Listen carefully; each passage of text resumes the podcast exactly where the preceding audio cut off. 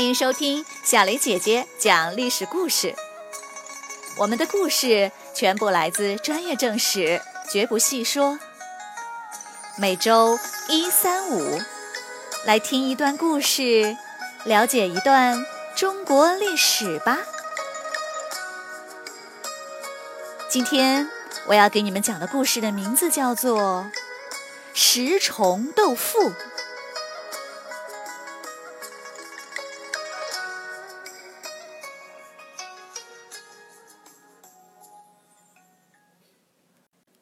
在一个深宅大院里，位居三公的司徒石苞躺在病床上，奄奄一息。床前站着他的六个儿子，他颤颤巍巍地把家里的财产分为了五份。夫人忍不住地问道：“我们有六个儿子，怎么只分了五份呢？”石苞没有回答夫人，指着最小的儿子石崇说。这里没有你的。只有二十多岁的石崇居然点了点头，一副毫不在乎的样子。石苞死后，石崇先被派到地方上做官，后来在消灭吴国时立了功。晋武帝司马炎很是器重他。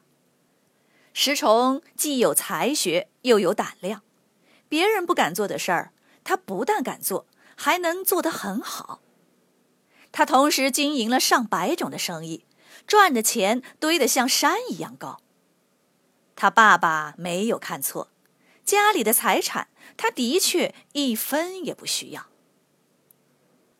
自从曹操统一了北方，经过六十年的发展，社会安定，生活水平是越来越好。许多有钱有地位的士族们便经常聚到一起，寻欢作乐。或者讨论一些高深的哲学问题。谁要是能做出与众不同的事儿，就会得到大家的推崇。石崇便是大家最推崇的一个。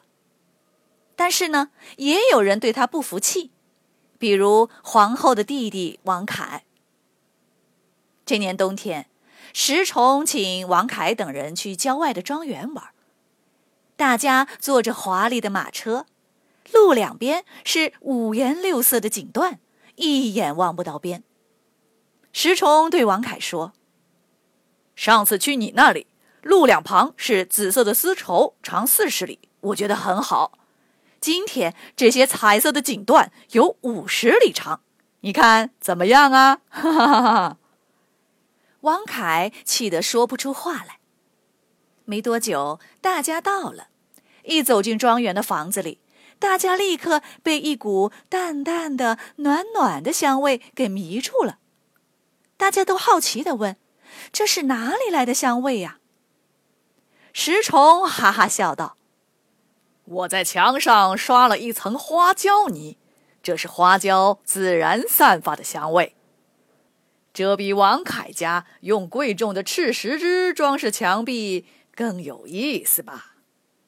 王凯阴沉的脸一下拉得老长。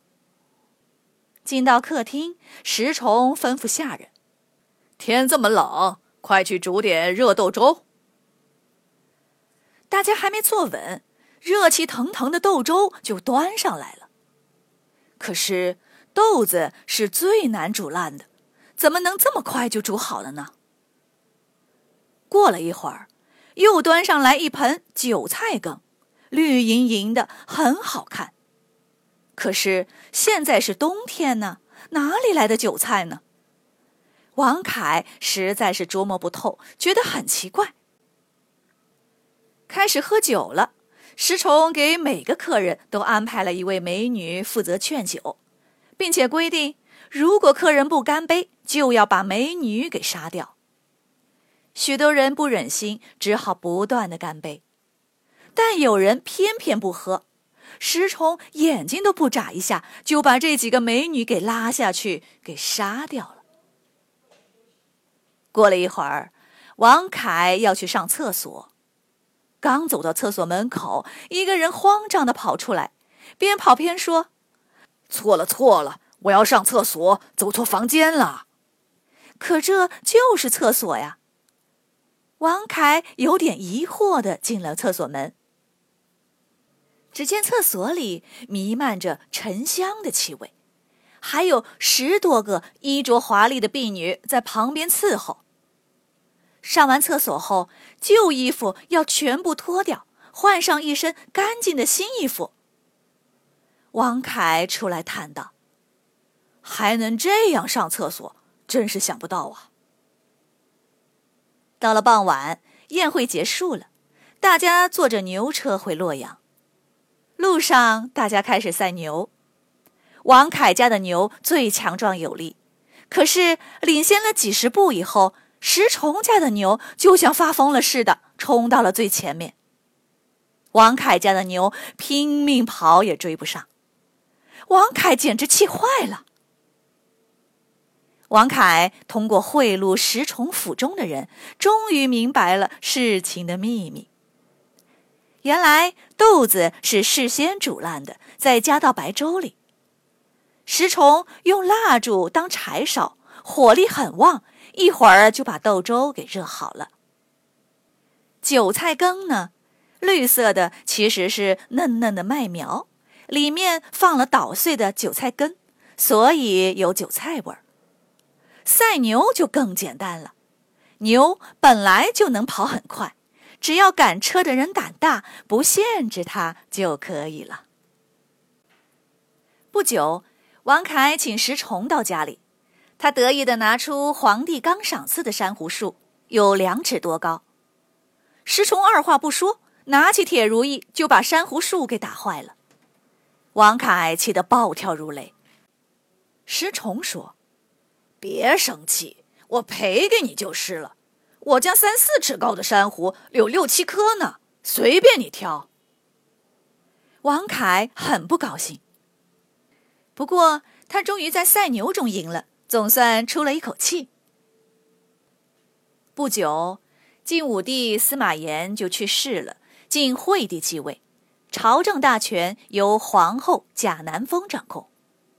和石崇常来往的名士称为二十四友，拥护贾南风，声名显赫。然而好景不长，十年后，贾南风在一场政变中被杀死了。石崇心想，自己恐怕要被流放到边地了。然而最后的判决却是死刑。在押赴刑场的路上，石崇叹道：“我就知道。”他们想要的是我的钱。旁边有人说：“既然你知道，那为什么不早点把钱都散发了呢？”石崇白了他一眼，苦笑道：“说的容易，这种事儿谁能做得到呢？”石崇被杀后，他的所有财产就全部都给没收了。